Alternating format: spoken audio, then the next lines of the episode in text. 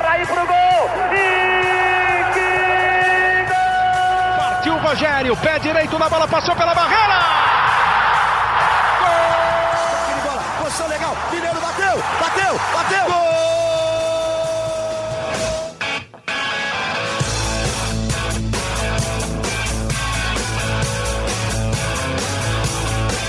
Bom dia, boa tarde, boa noite, boa madrugada para você que está vendo ao vivo ou que está vendo gravado em podcast. Torcedor São Paulino, torcedora São Paulina, você está tendo um domingo feliz e eu não tenho a menor dúvida disso. Sejam bem-vindos a mais uma edição da nossa live podcast GE São Paulo. Eu sou José Edgar de Matos e hoje temos muita coisa para falar de uma emocionante vitória do São Paulo. São Paulo fez 2 a 1 no Goiás na noite do último sábado, na balada tricolor do Morumbi. Gol do David saiu somente nos acréscimos. Gol do David que assegurou a vitória do tricolor, que agora é o terceiro colocado na tabela do Campeonato Brasileiro. Claro, estamos falando isso agora, domingo, uma da tarde, antes da oitava rodada da competição ser completada. O São Paulo pode cair algum posto, claro, depende dos resultados. Mas o que importa é que o São Paulo definitivamente tal, está entre as equipes de melhor fase do futebol brasileiro. São 12 partidas de invencibilidade e desde que o Dorival Júnior assumiu o cargo de treinador, são 11 jogos sem perder, com 7 vitórias e 4 empates. Ontem, mais uma vitória importante e vamos debater muito, falar bastante desse jogo contra o Goiás e, claro, da grande novidade da semana, que é a chegada de Alexandre Pato. Tem novidades sobre como Dorival pensa em utilizá-lo, enfim, tem muita coisa para ocupar esse domingão da família São Paulina. É, então segura um pouco o almoço, ouve um pouco a gente, porque tem bastante coisa para a gente falar. Já pode até dividir a tela aqui, viu, Paulinha? Porque hoje temos talvez o voz da torcida mais feliz do país na atualidade. E vamos começar por ele. Caio Domingues, por muito tempo você reclamava do nosso podcast de que os assuntos os temas eram espinhosos e geralmente tristes que geravam dor de cabeça para você, porque o São Paulo, né, teve fases bem ruins. Mas agora eu acho que eu posso afirmar com certeza que você é o voz da torcida mais feliz, ou talvez o voz da torcida mais confiante do país. Melhor quando a, quando a maré tá, tá, tá, tá nesse nível, né, Caião? Seja bem-vindo. É, quero, obviamente, saber sua opinião sobre o que você viu deste São Paulo e Goiás e se já estar devidamente empolgado, já dá para pensar não só numa vaga para a Libertadores, mas em um São Paulo protagonista do Brasileirão brigando por taça. Seja bem-vindo, meu velho. Fala, Zé. É, com certeza sou, sou o voz da torcida mais feliz do país, não tenho dúvida. Estou até rouco hoje. É, empolguei, empolguei. Muita gente no meu Twitter ontem escrevendo: faltam só 30 pontos. Eu falei: 30 mais 30, 75 é uma boa nota de corte para ser campeão brasileiro.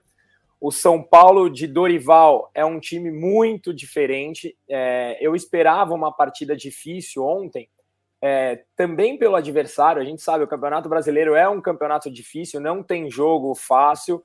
É, o São Paulo teve uma sequência muito desgastante de jogos e viagens. Então eu imaginei que o São Paulo teria uma dificuldade muito grande contra um time que, na minha cabeça, viria muito atrás, como realmente aconteceu.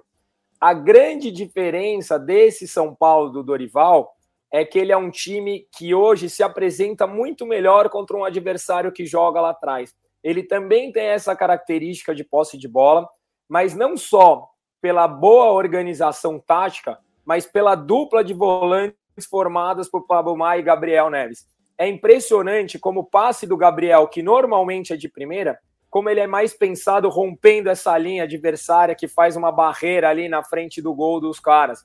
Então o Gabriel Neves tem ajudado muito a quebrar essa barreira, a furar esse bloqueio, porque o São Paulo não é um time que tem um jogador driblador, quer dizer, não era, né? Porque para mim, Caio Paulista tem jogado muito bem, eu vejo parte da torcida ainda com uma certa resistência ao Caio, mas é um cara que tem ajudado nesse recurso, que o São Paulo não tem outro jogador que faz isso, então também é uma válvula de escape para furar essa barreira.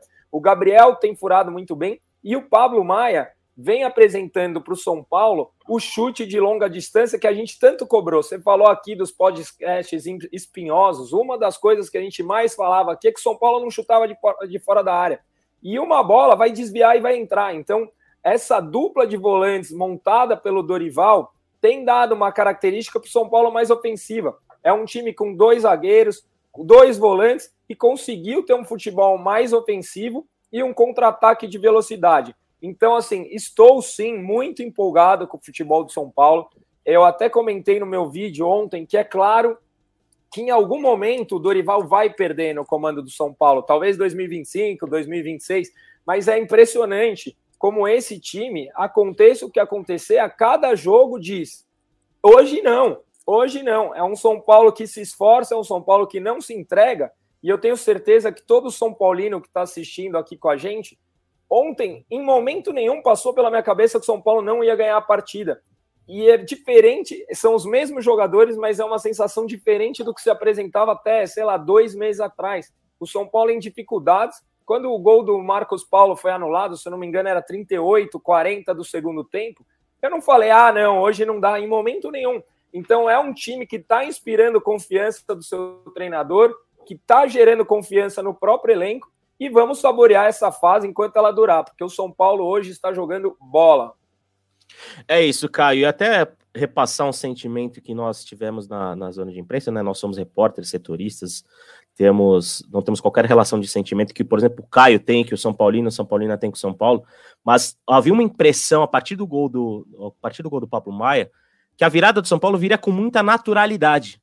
Inclusive, eu lembro que eu até brinquei com, com o colega Marcelo Bassege, com o colega Eduardo Deconto, né, que trabalhou na Gazeta Esportiva e no Super Esportes recentemente, que assim que saiu o gol do Pablo Maia, eu, eu lembro que eu brinquei, eu virei para os dois e falei: ah, não, não esquece o empate, o São Paulo vai virar esse jogo, porque o sentimento de quem estava no Morumbi, seja com o sentimento de torcedor, ou seja, com o sentimento de analista, de repórter, era de que a, com naturalidade o São Paulo viria, viraria esse jogo, e, e é um sentimento que, que eu acho que aumenta essa confiança do torcedor, porque o São Paulo ontem talvez tenha apresentado, no primeiro tempo, tenha sido uma das piores atuações com o Dorival, né? São Paulo não foi bem no primeiro tempo, né? O Rafael, inclusive, foi um protagonista do jogo porque ele fez duas defesas ali quando estava 1 a 0 para o Goiás que poderiam ter complicado o São Paulo, né? Caso ele não fizesse essas defesas importantes que nem ele fez. Aliás, já já a gente vai abordar esse capítulo do Rafael, porque tem uma pergunta provocativa para o Caio e, e, e para o nosso próximo convidado, que já já eu vou trazer aqui.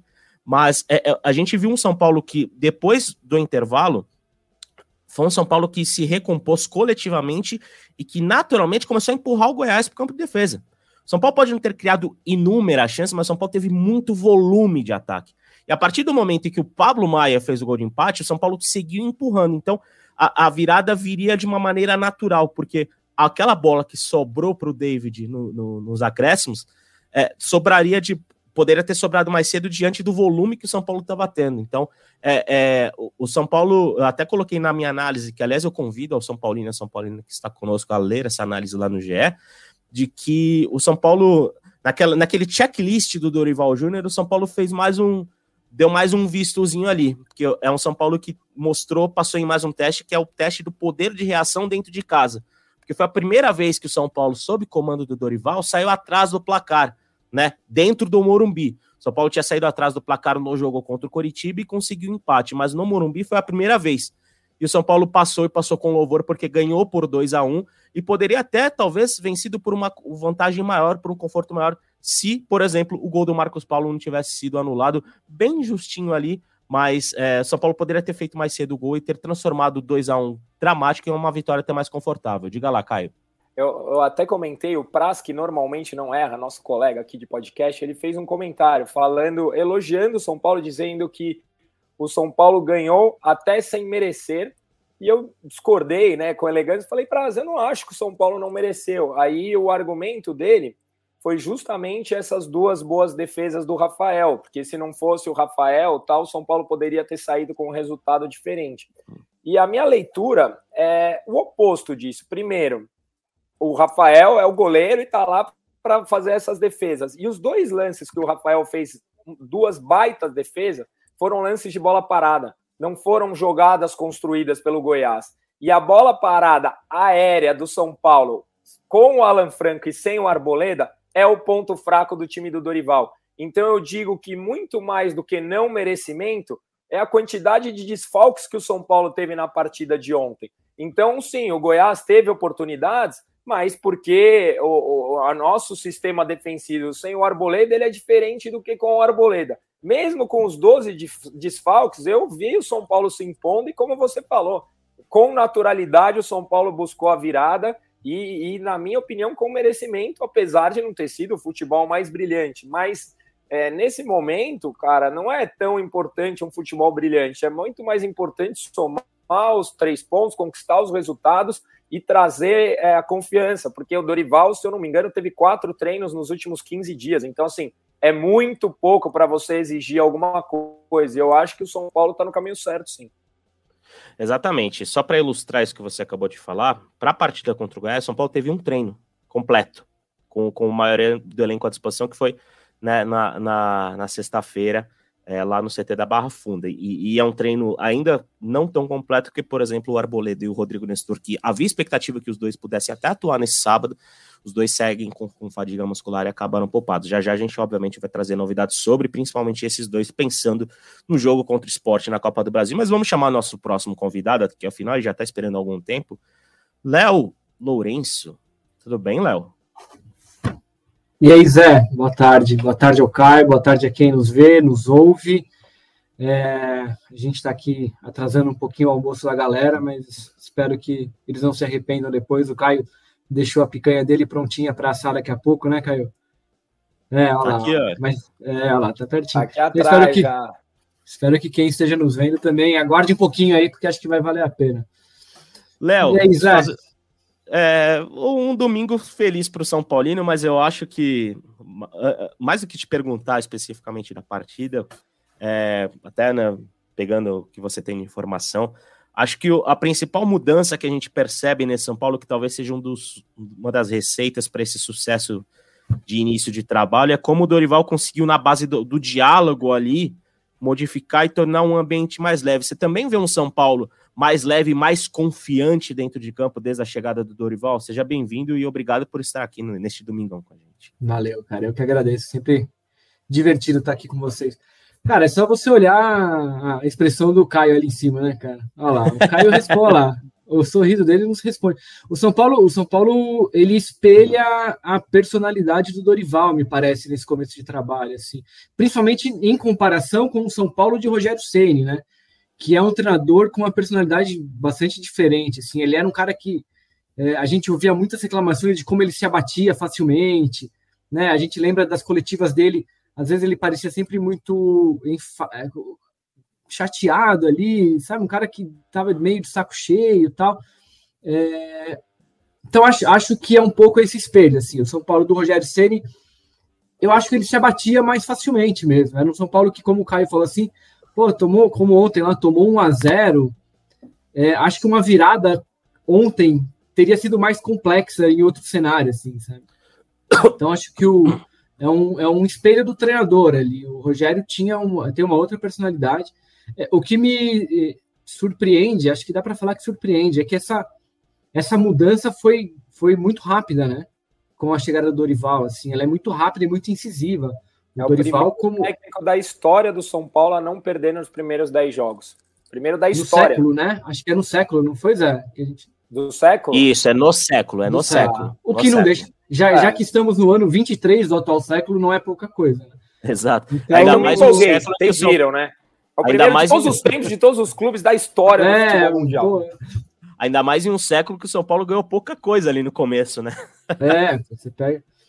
Mas então eu acho que tem muito disso, assim, me surpreendeu a velocidade com que o Dorival acertou o time, assim. Não acho que ainda seja um time brilhante. É, a primeira pergunta que você fez ao Caio ali, se o São Paulo é, tende a ser protagonista no brasileiro. É, não acho que São Paulo vá brigar por título. São Paulo agora é o terceiro colocado. Pode ser que perca essa colocação ainda hoje, porque o Fluminense joga contra o Corinthians e o Galo enfrenta o Palmeiras. Se não me engano, são os dois times que ainda podem passar o São Paulo na rodada.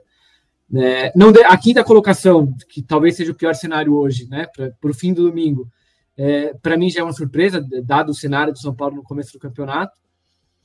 É, acho que o São Paulo é, não, não deve brigar pelo título, acho que está muito cedo ainda para a gente ficar fazendo esses prognósticos tal, não é a tendência, mas acho que o São Paulo, como a gente já tem falado, ele, ele mudou de perspectiva. Se o São Paulo antes havia um temor para que o São Paulo brigasse lá embaixo, tá?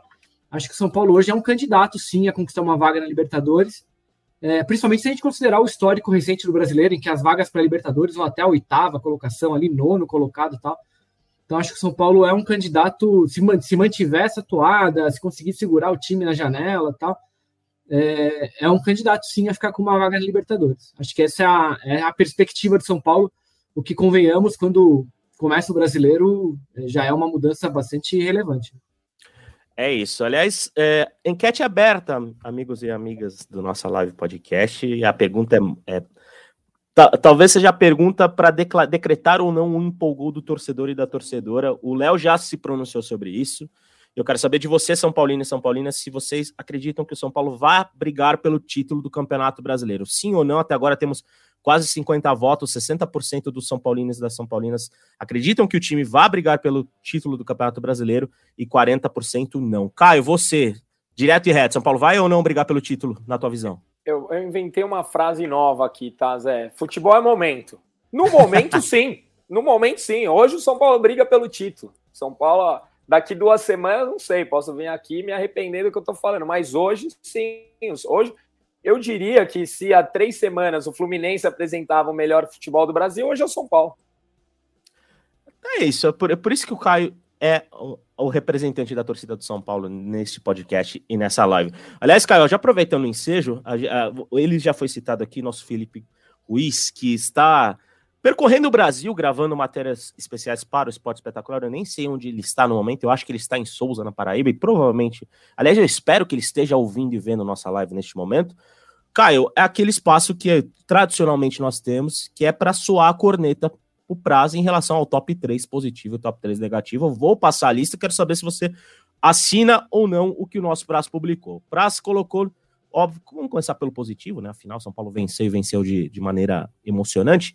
Colocou como líder desse top 3 o Caio Paulista, com, entre parênteses, melhor jogo, na visão do Felipe Ruiz. E isso eu já adianto, eu concordo, foi o melhor jogo do Caio Paulista com a camisa do São Paulo. Em segundo, ele colocou o Rafael pelas defesas. E em terceiro, o Pablo Maia, né, principalmente por ter é, tirado o São Paulo do sufoco e feito o gol que decretou naquela ocasião um empate por 1 a 1 Também as clássicas menções honrosas colocou o Gabriel Neves e o David.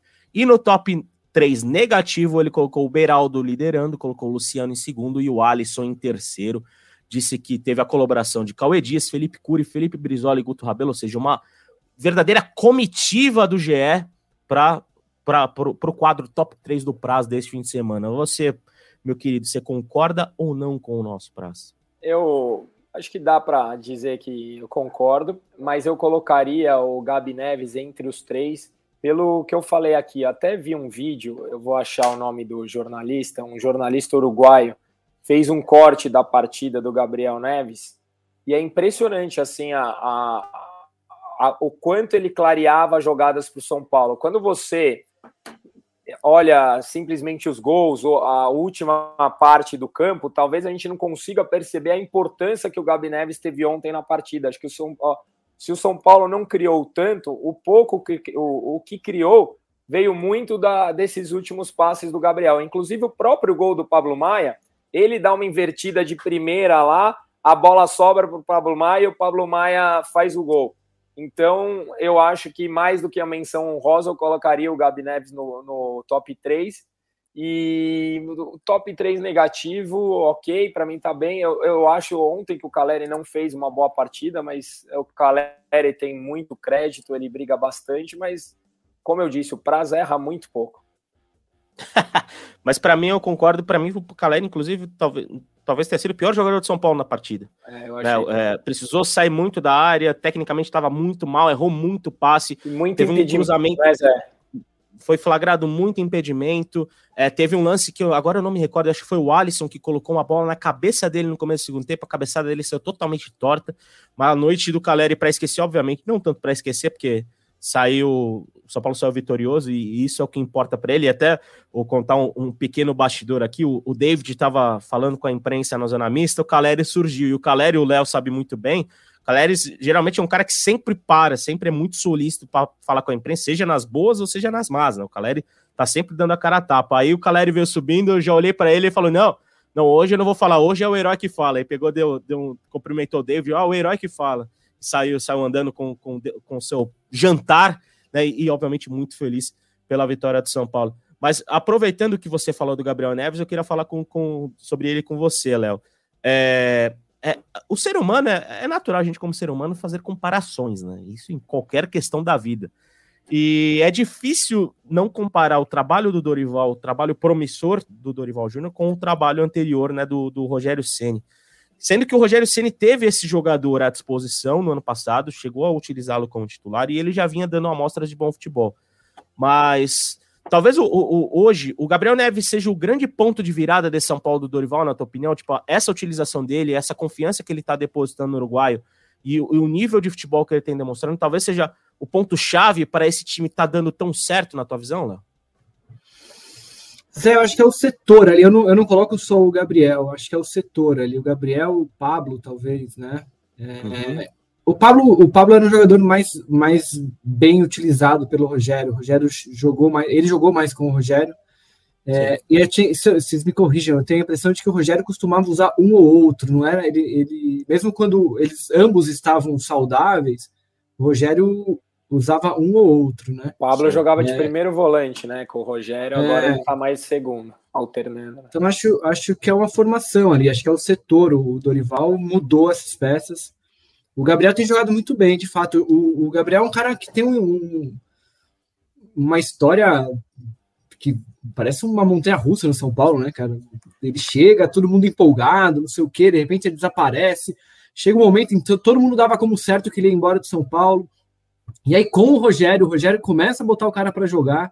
Ele joga muito bem, ele, ele conquista uma vaga de titular, até que ele sofre aquela lesão é, bastante grave contra o Atlético Goianiense na Copa Sul-Americana, se não me engano. Foi. Ele perde, ele perde a reta final, perde a final da Sul-Americana. É, e aí ele volta para esse ano, o São Paulo com todos aqueles problemas da, da, da, do limite de estrangeiros, ele sempre sendo o cara cortado tal. Então é, é uma história é uma história curiosa do Gabriel Neves. E acho que sempre que ele, tirando aquele início dele no São Paulo, em que ele realmente, aqueles primeiros seis meses, né, que ele chega junto com o Caleri, que tirando aqueles primeiros seis meses, quando ele jogou, acho que ele jogou muito bem.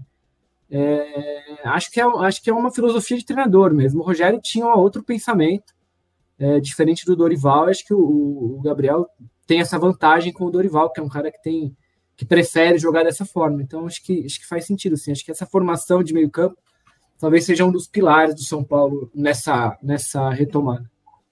Concordo. diga, diga, Caio. Posso só dar os créditos para o jornalista que fez o corte aqui? É o, João, o Juan Gênova. Eu postei aqui, eu retuitei no meu Twitter. Muito boa a edição dele. Então, amigos São Paulinos e São Paulinas, compareçam ao Twitter do Caio para ver esse vídeo, esse compilado do Gabriel Neves, porque é, acho que o, um ponto principal do Gabriel Neves, pelo menos na minha visão de quem, tá, quem né, acompanha os jogos do São Paulo, é que o Gabriel Neves não tem vergonha de passar a bola para frente. Né? A gente, a gente, uma das coisas que a gente mais criticava no São Paulo era a, a, a questão que o time era um time, um time muito. Um, era um marasmo de futebol, a gente via né, muito tempo no São Paulo, com passe de lado, girando de um lado para o outro, aí cruzava a bola, aí a bola voltava, o São Paulo trocava a ideia, não conseguia infiltração. O Gabriel Neves é um cara que com muitas vezes de primeira, como o Caio já falou, ele consegue quebrar linhas, né? Ele consegue. É, a, a, esse lance é, é já é um, um, lance que mostra o que a gente está falando do Gabriel Neves. O Gabriel Neves que acha o Luciano, né? Totalmente livre, com campo para carregar, e o Luciano carrega né, e arrisca de fora da área, né? Sem direção, mas um lance que mostra é, o quanto o Gabriel Neves tem colaborado para esse São Paulo. O Juninho Lopes, por exemplo, tá empolgado, falou que o Gabriel Neves é o melhor volante do Brasil hoje, inclusive ele há pouco tempo tinha escrito que o Gabriel Neves é melhor que o Modric. Aí a gente já vai discordar, mas o Gabriel com certeza já começa como um dos destaques da posição no Campeonato Brasileiro, né, pelo que vem jogando com o Dorival Júnior. E além do Gabriel Neves, eu acho que a gente pode chamar atenção, principalmente pela noite de ontem, é, por dois nomes. Eu vou começar é, falando do Caio Paulista. É, Léo, é, você também está surpreso com o desempenho que o Caio Paulista vem tendo com o Dorival Júnior, porque visivelmente ele cresceu de rendimento com o treinador e hoje, né, até pela lesão do Wellington, né, que é um cara que é o titular da posição, É, é, um cara que hoje a gente não consegue contestar o Caio Paulista no time, por exemplo, colocar o Patrick concorrendo pelo que é um, o Patrick que é um cara da posição concorrendo ali para ocupar essa vaga. Hoje essa vaga da lateral esquerda é do Caio Paulista e eu acho que o campo tem falado muito, né? Mas te surpreende esse desempenho dele? Mas acho, me surpreende porque o, o, início dele também foi meio claudicante ali, né? Mas ele, ele tá cumprindo a missão que foi dada a ele, né? A gente fala que ele é um atacante é, que atua improvisado, mas desde o começo o São Paulo sempre deixou claro que trouxe o Caio para ser o reserva do Wellington, num momento que o Wellington não tinha reserva. E agora o Wellington machucado, acho que ele, acho que até por tar, estar jogando mais, isso claramente colabora para que ele tenha se tornado um dos principais jogadores do time.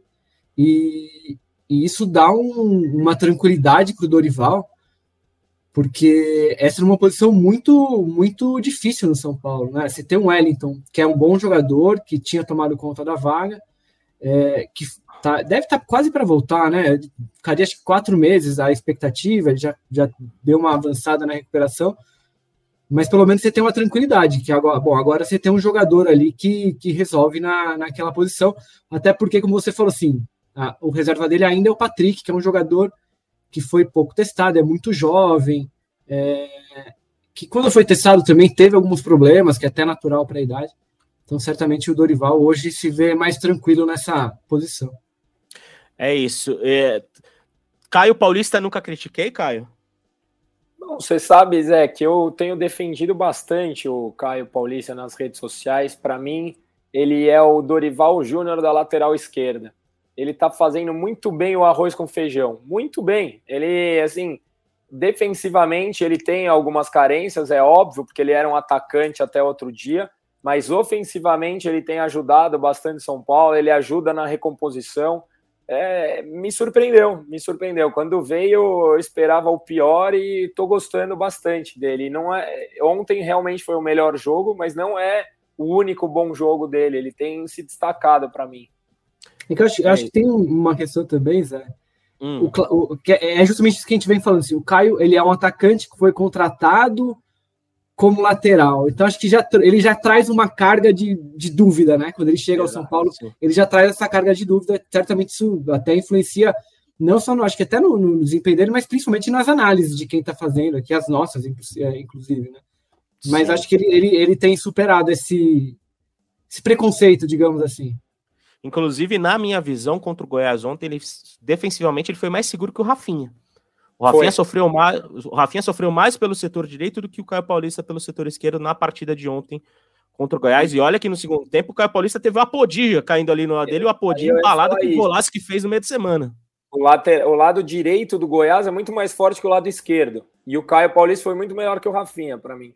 Concordo. E eu concordo com o que o Praz escreveu. A melhor atuação do Caio Paulista com a camisa do São Paulo. Inclusive, no primeiro, primeiro tempo que o São Paulo coletivamente foi mal, ele e o Gabriel Neves individualmente foram bem, né? E, e inclusive duas finalizações do Paulista a partir de jogadas individuais dele, né? Haviam sido, havia sido o, os grandes momentos do São Paulo na primeira etapa. Vamos encerrar essa primeira enquete, é, que nós falamos especificamente do Campeonato Brasileiro, né? 266 votos e 58% dos São Paulinos e das São Paulinas que nos acompanham aqui no YouTube e na página do São Paulo no GE apostam que sim, o São Paulo vai brigar pelo título brasileiro. Caiu agora para 57%, 43% não acreditam que o São Paulo vá brigar pelo troféu do Campeonato Brasileiro. Óbvio, ainda é cedo, estamos falando de oito rodadas. Eu não acredito, o Léo também não acredita, o Caio com o coração do Voz da Torcida. Tá, o, o, o Voz da Torcida mais feliz do Brasil confia que o São Paulo sim vai brigar Cara, pelo troféu do Campeonato você, Brasileiro. Fala, Léo. Se você olhar a tabela do brasileiro nesse momento, com exceção do Palmeiras, o G4 ali até o G6 é bastante surpreendente nesse momento. Ô, Léo, e tem um, um, detalhe, né? O São Paulo é o time que mais jogou fora de casa até agora sim. no campeonato. E é o time que mais vai jogar em casa nas próximas rodadas. O São Paulo tem 10 dos próximos 10 jogos, acho que 9 agora com esse, Acho que são sete em casa. Sim. Então, é, acho que são, é, é, são isso, é isso mesmo. E a, acho que é um dos únicos, se não o único, 100% de aproveitamento em casa. Então a, a sequência. É isso, isso considerando os jogos, é, jogos da Copa do Brasil também, né, cara? Copa do Brasil. Também, também. Né? Sul-Americana. É, Copa do Brasil e Sul-Americana. A gente tem três mas, jogos. Sim, mas né? o São Paulo, o São Paulo tem um monte, tem uma, uma sequência enorme de jogos em casa agora. É. É, e com a torcida fazendo 50 mil pessoas por jogo ali, é, ajuda bastante. É isso, já vamos abrir a nova enquete, até pegando esse gancho de vocês que citaram Copa do Brasil e Copa Sul-Americana, que a gente já também vai abordar nesse podcast, mas saber se você, São Paulino, São Paulino, está confiante para a temporada do São Paulo.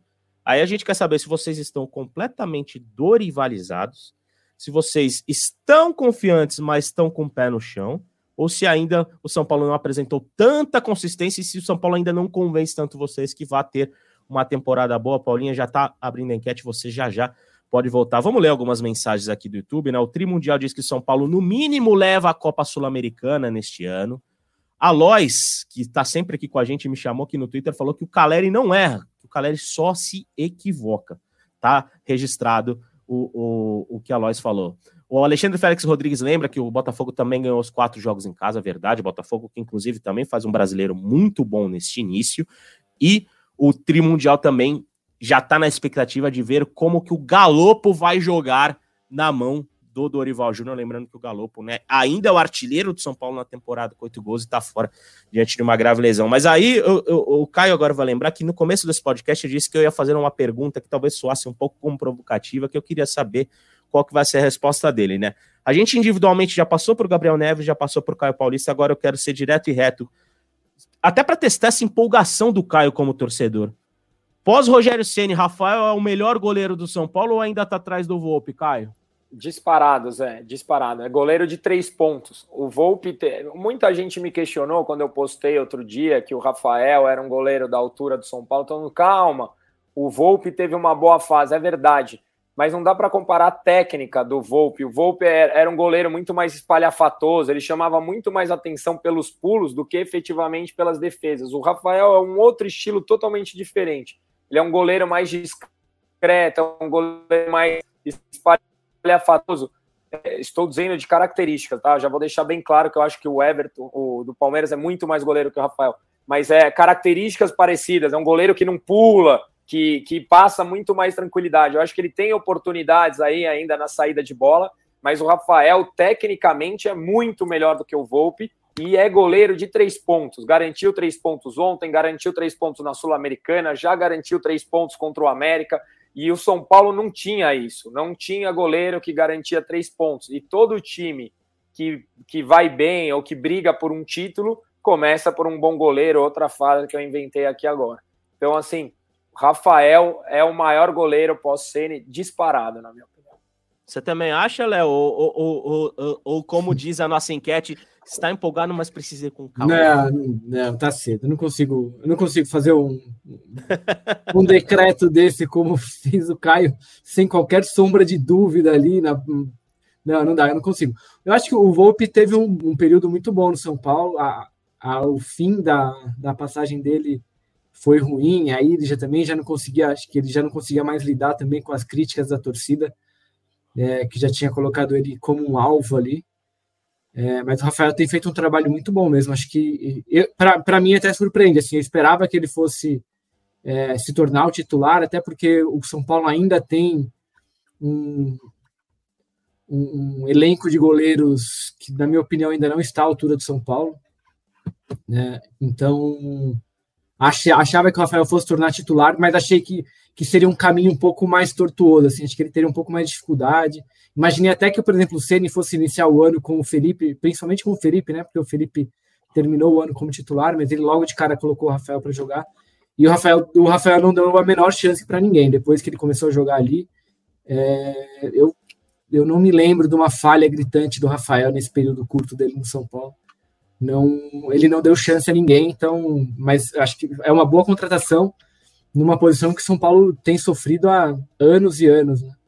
E, e, vai falhar em algum momento, Léo. Todo vai, goleiro falha. É normal é. que falhe, mas ele já vem fazendo o que se espera de um goleiro do São Paulo, que é garantir resultado. Ah, muita gente, ah, eu acabei, eu falei aqui no começo, todo mundo, ah, o São Paulo talvez não merecesse, porque o Rafael fez boas defesas. Ótimo, que bom, ele está lá para fazer boas defesas, está lá para garantir o resultado. Isso ele tem feito muito bem. Lembrando que o São Paulo tem 28 jogos na temporada, o Rafael simplesmente jogou os 28 como titular, e é muito o que o Léo falou, né? Diante dessas boas atuações fechou a porta para a concorrência. E a concorrência mudou nessa temporada, né, Léo? Porque o ano passado o Rogério chegou até a decretar um revezamento entre o Jandrei e o Felipe Alves, né? E com o Felipe Alves depois assumindo a posição no decorrer da competição, do, principalmente do, da reta final do Campeonato Brasileiro. É, e nessa temporada o Jandrei, no momento, tá machucado, tanto que ontem, no aquecimento, o torcedor mais desavisado deve ter até ficado surpreso, tipo, quem são esses outros dois goleiros que estão com o Rafael aquecendo? No caso, o jovem Young, perdão pelo trocadilho, e o Leandro, que talvez seja uma das grandes revelações da, das categorias de base, é uma das grandes apostas do São Paulo, inclusive é um goleiro que bate falta, como um certo Rogério Ceni fez história no São Paulo tendo esse tipo de ação, porque o Felipe Alves, né, tem passado por uma um, diremos um, talvez uma desinteligência com o São Paulo, né, Léo? O que, que é?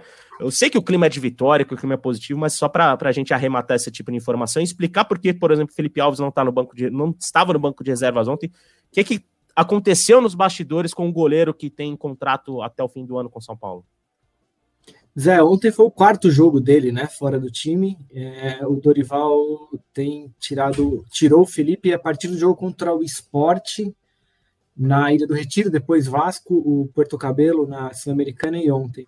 É, o Edu fez uma matéria, o Edu, nosso querido colega, o Edu Rodrigues, ele, ele fez uma matéria nessa semana explicando as, os motivos desse afastamento. O, o Felipe teve algumas atitudes que desagradaram o Dorival, e segundo a matéria do Edu, também criaram algum tipo de atrito com os próprios jogadores do elenco. É, e o Dorival entendeu que a melhor a ideia, a, a, o melhor a fazer era tirar o Felipe é, do time, não só do time, mas também dos treinos. O Felipe tem treinado. Essas últimas duas semanas, né, nesse período que o Felipe está fora, o São Paulo passou muito tempo viajando.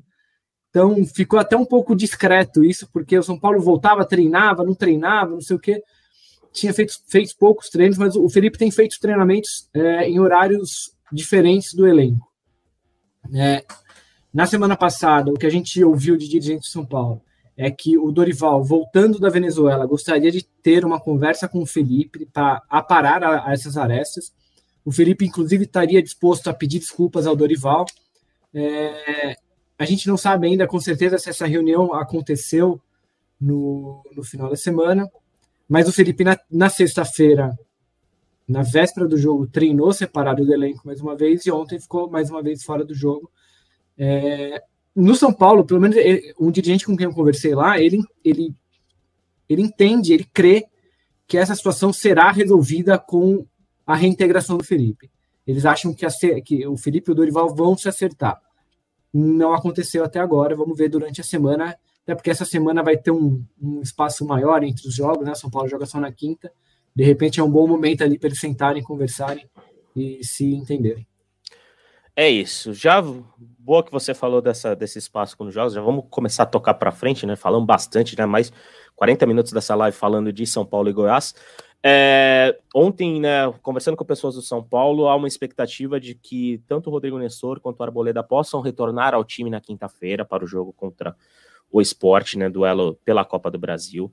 Ainda não há uma definição se os dois vão jogar, tudo vai depender, obviamente, dos treinamentos, mas há uma boa possibilidade do Arboleda, pelo menos, estar de volta e reforçar o elenco do São Paulo para essa partida contra o esporte. Lembrando que o São Paulo carrega uma vantagem confortável, né? Venceu por 2 a 0 lá na Ilha do Retiro, ou seja, pode até perder por um gol de diferença dentro do Morumbi, que vai passar de fase, vai passar para as quartas de final da Copa do Brasil. E o Dorival pode contar né, com o Arboleda para essa partida do fim de semana, assim como o Rodrigo Nestor. Já para o fim de semana, para o jogo contra o Grêmio, que talvez né, surge como um, um desafio importante para o Dorival Júnior, né? Lembrando que o próximo compromisso do São Paulo no Brasileirão é contra o Grêmio no domingo às quatro da tarde, lá na Arena do Grêmio. Aí, tanto o Rodrigo Nestor quanto o Arboleda devem estar à disposição do Dorival Júnior. Mas agora vamos entrar definitivamente, até jogando para frente. Diga lá, Caião. E o Erisson, Zé, o curioso caso do jogador que vai para a Colômbia com expectativa de jogar e 20 dias depois continua sumido. Tem notícias? Tenho notícias, continua em transição física. Nessa semana há uma expectativa de que ele evolua e possa voltar a trabalhar com o elenco, mas tudo vai depender da reapresentação desse, dessa segunda-feira. Lembrando que São Paulo está de folga neste domingo, né? Diante dessa toda essa maratona que a gente desenhou aqui no começo do podcast o, o São Paulo está de folga nesse domingo, há uma expectativa de que o Erisson nessa semana já comece a trabalhar normalmente com o elenco, porque ele está em transição física, né, ainda está melhorando nessa questão, porque a lesão do Erisson ele acabou dando uma oscilada. Ele estava perto de voltar e começou a sentir dor, voltou a sentir dor e aí voltou para um processo de transição física. São Paulo trata com muita cautela, né? Porque é, o Erisson teve uma lesão logo no segundo jogo dele pelo São Paulo, se eu não me engano, né? Então, é, essas questões musculares do Erisson estão tendo a devida atenção do São Paulo, mas é uma boa expectativa de que ele, talvez, desse grupo, seja o cara, além do Arboleda e do Rodrigo Nestor, obviamente, que possa estar de volta em um curto período de tempo. Mas uma análise mais aprofundada a gente só vai ter a partir da reapresentação desta segunda-feira. E por falar nessa questão física, de projeção, etc., não tem como a gente não falar de Alexandre Pato, que além das vitórias, né, talvez seja a grande notícia da semana lá pelos lados do Morumbi, na sexta-feira o São Paulo confirmou a contratação do Alexandre Pato, o atacante de 33 anos, ele chega por um empréstimo, por empréstimo, ele chega com um contrato de produtividade até o fim do ano, obviamente com possibilidade de renovação caso ele vá bem, mas o São Paulo trata com muita cautela e ainda não coloca uma data específica para contar com o Alexandre Pato, né? É uma a partir dessa segunda-feira, aliás, já dando um spoiler aqui para o torcedor, o Pato provavelmente deve ser apresentado nessa segunda-feira. Segunda-feira o São Paulo está tá ali trabalhando para apresentar o Alexandre Pato já nessa segunda como novo jogador do clube. Mas ainda não há uma data para o Pato estrear como jogador de São Paulo. E até porque ele vem de um longo período de recuperação física. Né? Ele passou por uma cirurgia no joelho direito na temporada passada e fez boa parte da recuperação no Refis Plus, lá na estrutura do São Paulo, no CT da Barra Funda. E o São Paulo trabalha com muita cautela ainda, né, sobre a utilização do Alexandre Pato. Dorival Júnior falou sobre o Pato na entrevista coletiva de ontem, né, comentou sobre quanto eu considero um jogador interessante, principalmente se estiver focado, se estiver bem fisicamente, se querer bastante, ele parece querer bastante. Então, o São Paulo espera pelo menos por 20 dias, 15 dias ali, aumentar essa preparação para começar a contar com o Alexandre Pato como um jogador convocável para as partidas. Obviamente que esse prazo de 20, 15, 20 dias ou até um mês vai depender da evolução dele no dia a dia, até porque a partir dessa semana ou, nas, ou, ou mais tardar na semana que vem o Pato vai começar a trabalhar com o elenco. O Pato já tem feito alguns trabalhos, né, tipo de, de transição, mas ainda não teve contato, né, no trabalho de dia a dia. Nos, nos próximos dias ou no mais tardar na outra semana ele vai começar a ter esse contato, né, para ter uma, uma, uma, uma avaliação melhor do quanto ele pode colaborar é, mais rapidamente possível. Né? São Paulo, o Dorival conta com o Alexandre Pato como um segundo atacante, segundo a gente apurou. A gente ouviu falar do Pato meio-campista, do Pato ponta, mas a ideia do Dorival é ter o Pato como aquele segundo atacante. A gente pode dizer que, diríamos, fazendo o, dentro do desenho do time que a gente viu ontem, seria meio que a função do Luciano ali atrás do Caleri. Né, participando mais do, do jogo ali, sendo um segundo atacante. É, esse é o plano principal do Dorival, mas óbvio que é, outras posições e outras funções podem ser discutidas no dia a dia quando o Pato estiver à disposição, mas o plano inicial do Dorival é tê-lo como segundo atacante. Léo, o é, que, que é, você pode dizer dessa contratação do Alexandre Pato? É, é, é, você considera que foi um bom negócio, é o famoso bom negócio para todo mundo?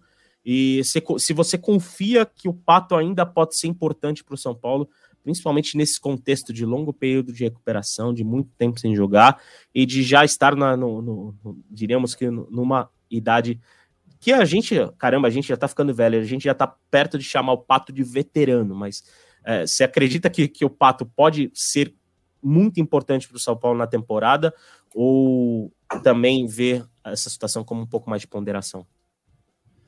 Ah, cara, eu acho que assim, se o, se o Pato se tornar muito importante para o São Paulo na temporada, talvez teremos um problema aí, mas é, não, eu estava olhando aqui, o, o, o, Patos, ele não joga, se eu não me engano, pelo que eu vi aqui, desde agosto ele fez um gol, o último gol dele em julho, quando ele estava no Orlando ainda. No Orlando, sim. É, Orlando foi o último clube dele, inclusive. Isso, acho que o, o contexto é favorável a essa contratação, eu, a gente, eu, eu pelo menos não tive acesso a valores, mas o que a gente tem ouvido é que é um contrato de produtividade com valores baixos e que o Pato vai receber mais como um contrato de produtividade, conforme ele entrega, ele vai ganhando mais. É, então, o que o São Paulo faz é uma aposta é, num jogador que tem uma identificação muito grande com a torcida, então isso já ajuda bastante. E para mim é uma incógnita ainda, não sei como é que o Pato vai voltar a jogar, não tenho a menor ideia. É, como eu falei, ele está sem jogar desde, desde agosto. É, a passagem dele pelos Estados Unidos também não é nada espetacular. Longe disso. É, ele está sem é, jogar então... desde 2014, na verdade. Para mim, esse é o ponto. O Pato de é. 2014 vai ajudar muito. O Pato de 2018, em, em nada. Pois é, e a gente está em 2023, né? É. Então, então, acho que assim, em condições normais de temperatura e pressão, acho que o Pato vai estar tá ali no elenco, de repente entra num jogo no Morumbi, a torcida vai gostar de ver tal. É, com a bola que o Luciano está jogando, não me surpreenderia se o Pato ganhasse chances mais cedo do que a gente imagina, assim. Óbvio, dependendo das condições físicas dele. É, eu, sinceramente, não esperava por isso. Achei que, não achei que, o, que a gente fosse imaginar que o Pato voltando poderia disputar a posição tão logo com o Luciano. É, acho que agora já é mais possível. O Luciano é um jogador que esse, que acho que nesse ano, no ano passado também já faz um tempo que também não não entrega. Acho que o Mas assim, resumindo, não espero muito do Pato mas acho que ele pode ter mais chances do que o previsto por causa dessa concorrência com o Luciano, um jogador que tem jogado pouco. É isso, eu, eu tenho uma visão parecida e não me surpreenderia do Pato já ganhar espaço de uma maneira cedo diante da, das atuações do Luciano. Só para é, arrematar a enquete aqui, né, sobre a confiança do torcedor para o restante da temporada, foram 266 votos. Estou confiante, mas precisa ir com calma. Ganhou, ou seja, a ponderação ganhou aqui entre os São Paulinos e as São Paulinas da nossa enquete, né, 48% das pessoas disseram que estão confiantes, mas estão com calma para o desempenho do São Paulo na temporada. 41% das pessoas que votaram estão completamente dorivalizadas e 9% ainda não estão tão confiantes, ainda acreditam que o time precisa aprovar. E já convido para vocês votarem na próxima enquete: Pato vai dar certo ou não no São Paulo nesta terceira passagem? 72% das pessoas no momento, confiam que sim, que Pato vai dar certo nesta terceira passagem pelo São Paulo. Né? O Pato é, foi anunciado na sexta-feira e esteve no Morumbi no último sábado. Até né, foi flagrado pelo nosso brilhante fotógrafo Marcos Riboli, que tirou fotos, inclusive elas estão lá no GE do Pato chegando ao Morumbi ontem. O Pato entrou por, por aquele portão principal e foi direto aos vestiários, né? esteve com os jogadores do São Paulo antes da vitória contra, contra o Goiás. Aliás, até tem uma foto dele muito legal com, com o Jackson Mendes. Lembrando que o Jackson Mendes jogou com o Pato no Orlando City e o Pato foi uma pessoa importante para o Jackson Mendes apresentar, é, tipo, sair do projeto do futebol dos Estados Unidos e vir para o São Paulo. E agora os dois vão atuar juntos novamente, né? Jogaram juntos no Orlando City, agora vão atuar junto com o São Paulo. É, você, Caio, como torcedor, você já deu um spoiler aqui dizendo que o Pato de 2014 pode ser útil, mas o Pato de 2018 nem tanto. Como você enxergou essa contratação? É algo que te convenceu? É algo que te deixa desconfiado? Qual, é, qual, qual é a sensação do Caio Domingos quando a gente fala em Alexandre Pato no São Paulo? É, eu acho que não dá para analisar a contratação do Pato sem a gente saber os moldes é, na, na, questão financeira, porque falam de contrato de produtividade, mas a gente sabe como é né, a transparência lá no clube, porque muitas das justificativas de quem é a, a, é, a favor da contratação, ah, ele é melhor que o David, ele é melhor que não sei o quê, pô, mas acho que o caminho não é esse, né? Eu acho que a gente precisa, com o pouco orçamento que o São Paulo tem, a gente precisa trazer protagonistas, jogadores para compor elenco. O Dorival tem achado na base muito bem, até o próprio Juan, que era praticamente carta fora do baralho, passou a ser um jogador para compor elenco que está fazendo muito bem o seu papel. Se vier numa questão financeira baixa, como se especula por aí, eu acho que o Pato aí seria o que você falou, aquela relação boa para todo mundo, porque é um cara que leva a torcida para o jogo. Eu acho que tecnicamente o Pato é muito bom, mas o Pato, desde 2014, tem um sério problema de intensidade. E o São Paulo vivia um problema de intensidade até dois meses atrás. Então, tudo que esse time do Dorival não é, é um time sem intensidade, é um time que briga, né? E eu não vejo o Pato tendo esse perfil. Mas num segundo tempo, num jogo, por exemplo, contra um, um, um, adversário um pouco mais fechado, é um cara que vai achar um drible, que tem um bom chute de fora da área. Então, se a, se a questão financeira for o que se especula, eu sou a favor. Mas se vier com um salário alto, aí eu sou contra, porque esse Pato já teve oportunidade em 2018 e não correspondeu. O Pato de 2014 eu era fã. Tenho camisa do Pato até hoje aqui em casa. Então eu gosto do Pato, mas precisa ver como ele vai. Exatamente. O Pato, pelo São Paulo, nas duas primeiras passagens, atuou em 136 jogos, anotou 47 gols. É, é um jogador que tem identificação, que né, gosta muito do clube e que agora né, vai começar essa sua terceira passagem, mas eu também tenho muitas dúvidas sobre o quanto esportivamente o Pato pode colaborar pelo São Paulo, mas óbvio que é, é um modelo de negociação, esse contrato de produtividade que dá margem para uma aposta, digamos assim, um jogador de 33 anos. O, o Wesley Reis, por exemplo, diz que o Pato tem um talento que o Alisson não tem, são jogadores de funções diferentes, mas eu entendo a visão do Wesley. É, o Luiz Fábio Trajano está confiante, diz que o Pato será campeão pelo São Paulo em 2023. O Auricélio Costa diz que o Dorival Júnior é um treinador da velha escola, faz o feijão com arroz, ganha o jogador, é, ganha o elenco, porque diz que bota cada jogador no devido lugar. É, então, né, a galera tá confiante com o Pato aqui, pelo menos na nossa enquete, né, mais de 70% lá, até o momento confiam que ele pode ir bem com o São Paulo mas só poderemos tirar alguma conclusão assim que o Pato estiver à disposição, como a gente já falou nesse podcast. Pato vai levar pelo menos mais umas duas ou três semanas ali para começar a entrar, diríamos assim, no ritmo do elenco, né? Começando a fazer treinos de contato, começando a atuar com bola ali, se movimentar junto com o elenco, mas o que a gente ouve é que o Pato, obviamente, quer dar respostas, está muito, muito, com muita vontade, com muita gana de se provar, né, também, que pode ser muito importante para o São Paulo. Então, Alexandre Pato no São Paulo, a apresentação deve ser nessa segunda-feira.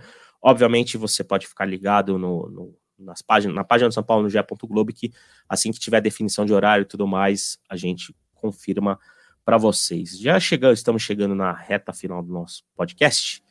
É, colocar só mais algumas informações, né? O, a gente tem uma uma entrevistinha com o presidente do 15 de Piracicaba, o Luiz Guilherme Schnorr, lá na página do, do São Paulo, no GE. Globo, em que abordamos o assunto Beraldo, né? Porque Beraldo talvez seja é, tá, tá, concorrendo ali para grande nome do São Paulo na temporada.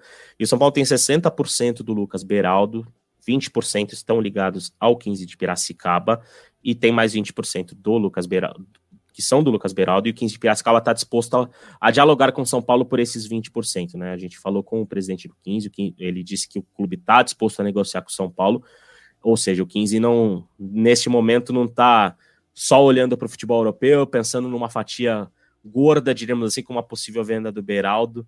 Então, São Paulo, né, as portas estão abertas pelo 15 de Piracicaba para esses 20% serem negociados. A gente, né, Léo, até vamos, vamos dar um spoilerzinho do que vem nessa segunda-feira? O Be sobre é, o Beraldo? A gente, é, a gente está nessa. É, estamos apurando aí. O São Paulo tem uma expectativa de que o Beraldo receba ofertas na janela, ainda que ele, apesar dele ser muito novo, dele ter uma carreira ainda curta no São Paulo é, a expectativa é de que já venham é, em busca do, do Beraldo nessa janela.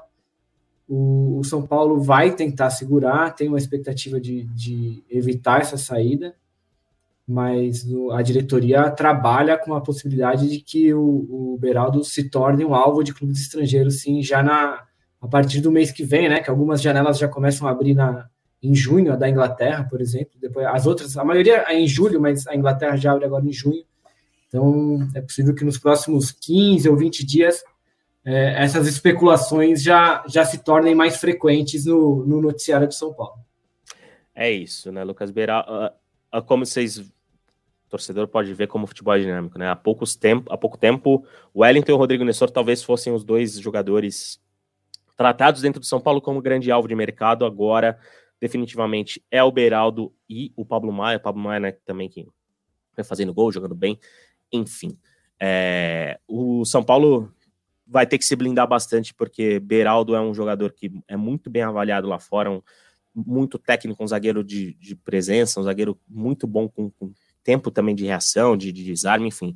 É um cara que, inclusive, é muito elogiado nos bastidores pelo Miranda, que talvez tenha sido uma das grandes referências de, de zagueiro central do futebol brasileiro nas últimas décadas. É um cara muito bem avaliado e, com certeza, já nessa janela, o São Paulo deve encarar algum assédio do futebol europeu seria. Se tem uma missão que, que acho que o São, o, a diretoria tem nessa janela é segurar o Beraldo, né, Caio?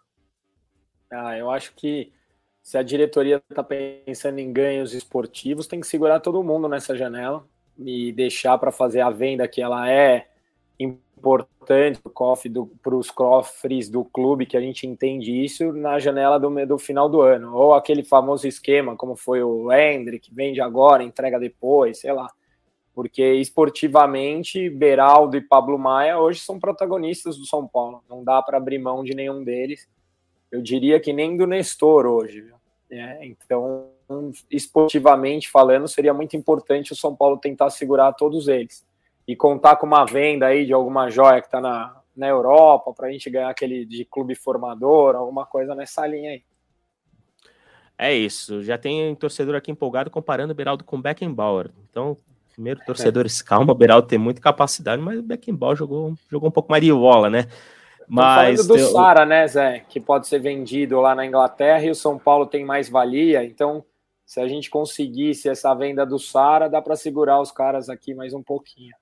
É, e, e essa, essa mais-valia, essas porcentagens têm sido fundamentais para o São Paulo nos últimos anos, né? E até para botar como contexto, a venda do Anthony do Ajax para o Manchester United, o São Paulo tinha mais-valia, e essa mais-valia rendeu basicamente o superávit da temporada do ano é, mas, né, é, para o São acho Paulo. Que é um, acho que é, um, acho que é uma comparação um pouco desequilibrada. Não dá para imaginar. Ah, claro, claro, claro. É, o, o, Anthony foi uma coisa completamente fora da curva, assim. Foi. O Anthony rendeu na essa mais-valia do Anthony rendeu para o São Paulo mais do que a primeira venda lá. É, sim, sim. É, foi completamente fora da curva.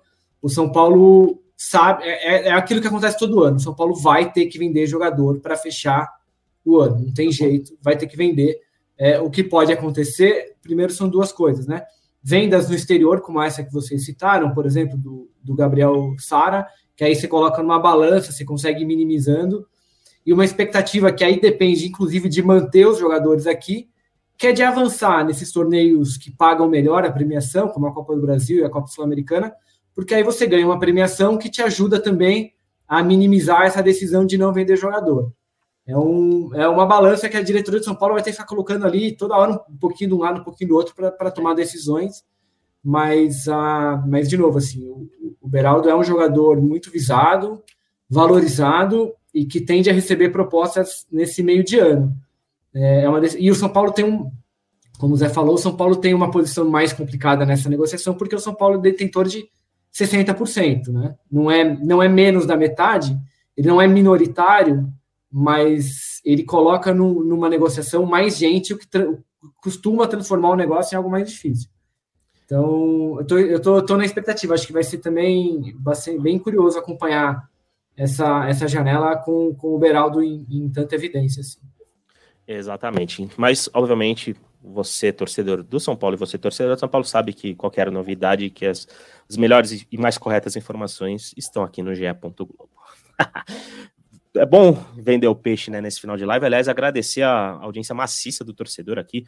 A gente chegou a ter mais de 600 pessoas online só no YouTube aqui conosco. Então, agradecer mesmo por você que atrasou o seu almoço de domingo para acompanhar esta live do GE São Paulo e, e, infelizmente tudo que é bom acaba, já vamos rumando para a parte final. Quero dar dois destaques além do campo, obviamente que o campo futebol masculino foi o assunto mais abordado aqui, mas a gente tem que dar mais dois destaques, a começar pela bola laranja, pelo basquete do São Paulo que venceu o primeiro Puta jogo virada. contra o Franca, venceu Baita no virada. Pedrocão uma baita vitória do São Paulo, 98 a 88, ganhou lá do, do, no Pedrocão do Franca, fez 1 a 0 na final né, do NBB, grande atuação do Seward, pivô é, do São Paulo, que fez mais de 30 pontos, aliás, só, só conferir, foi 30 pontos, 4 rebotes, uma assistência. O Silver, grande destaque da partida. São Paulo abrindo o placar na final do NBB e podendo, né, dando um passo muito importante, pensando que vai ter dois jogos em casa, quem sabe fechar a final e conquistar o título inédito do novo Basquete Brasil. São Paulo deu um passo importantíssimo com essa baita vitória lá no Pedrocão, que é talvez a meca do basquete brasileiro, o grande palco do basquete brasileiro. No Brasileirão Feminino, né, o São Paulo jogou no sábado contra a Ferroviária na Fonte Luminosa, era um jogo muito importante pensando em classificação, e as São Paulinas acabaram derrotadas por 1 a 0 para a Ferroviária e deixaram o G8 da competição, né? É, ainda a rodada ainda vai ser concluída com o Real Brasília enfrentando o Real Ariquemes, né? Mas são duas equipes que estão lá na parte de baixo da tabela, mas o São Paulo perdeu a posição no G8. São Paulo agora é o nono colocado com 19 pontos. Restam só duas rodadas para fechar essa fase de classificação do Campeonato Brasileiro, ou seja, São Paulo vai precisar reagir, vai precisar talvez de duas vitórias ou uma vitória e um empate ali para conseguir se colocar entre os oito e ir ao mata-mata do Brasileirão Feminino. Era um jogo muito importante para o São Paulo. São Paulo acabou derrotado pela Ferroviária lá na Fonte Luminosa por 1 a 0. Amigos, começar as despedidas, abrindo por você, Caio Domingues. Obrigado por atrasar o seu churrasco. Agradecemos principalmente a paciência dos seus familiares por é, serem um pouco substituídos nesse domingo por nós. E... Eles, não podiam, eles não podiam nem adiantar o churrasco, porque senão queima a bandeira do Caio, ele tem que esperar é, mesmo. Exato, é. afinal, afinal, fogo, todo, né? afinal, todo mundo tem, tem a preocupação com o cenário, né? Eu aqui, é. o Caio, todo. Então, né, tudo tem que estar tá muito, ainda mais numa fase boa do São Paulo, porque se o Caio estava aqui nas fases ruins, com o cenário bem bonitinho, arrumadinho, não, não seria diferente, né, nessa fase positiva do São Paulo. Caião, obrigado por estar aqui conosco. Por favor, dê seu destaque final e nos vemos provavelmente na sexta-feira ali, né, depois de São Paulo e Esporte pela Copa do Brasil. Eu acho que primeiro agradecer de novo, é sempre um prazer, ainda mais num domingo feliz que eu acordei dando um bom dia até para a porta. Então a família, claro que entende. Estamos é, aí saboreando essa fase do São Paulo, que seja eterna encontro dure. Valeu, amigos. Bom, bom final de semana a todo mundo aí. Valeu, Caião. Só para encerrar nossa enquete, Pato vai dar certo no São Paulo, mais de 280 votos, perto dos 80% dos São Paulinos e das São Paulinas, confiando que Pato vai dar certo nesta terceira passagem pelo São Paulo. Léo, Obrigado por estar aqui conosco. Sabemos que você teve um, um, sábado bem movimentado, né? Além de acompanhar São Paulo e o Goiás, teve aniversário do filhão Miguel, o nosso Harry Potter brasileiro, o Harry Potter de Americana, né? Fez mais um aniversário. Obrigado por estar aqui conosco neste domingo e nos vemos durante a semana, meu amigo. Valeu, Zé. Ainda muito cansado de ficar carregando decorações para cima e para baixo, mas deu tudo certo. O Miguel adorou. um abraço para vocês, amigos. Até a próxima. Valeu, Léo, valeu, Caio, valeu a você, São Paulino e São Paulina, que esteve conosco nessa tarde de domingo. Voltaremos nessa semana com o podcast de São Paulo depois, de, depois da partida contra o esporte na São Paulo, jogando a sua vida, a sua classificação na Copa do Brasil com uma vantagem de 2 a 0 conquistada em Recife. Deixo aquela mensagem já tradicional nossa que ganha até um, um ar ainda mais gostoso no domingo, que é um beijo no coração, um abraço na alma de cada um de vocês. Valeu!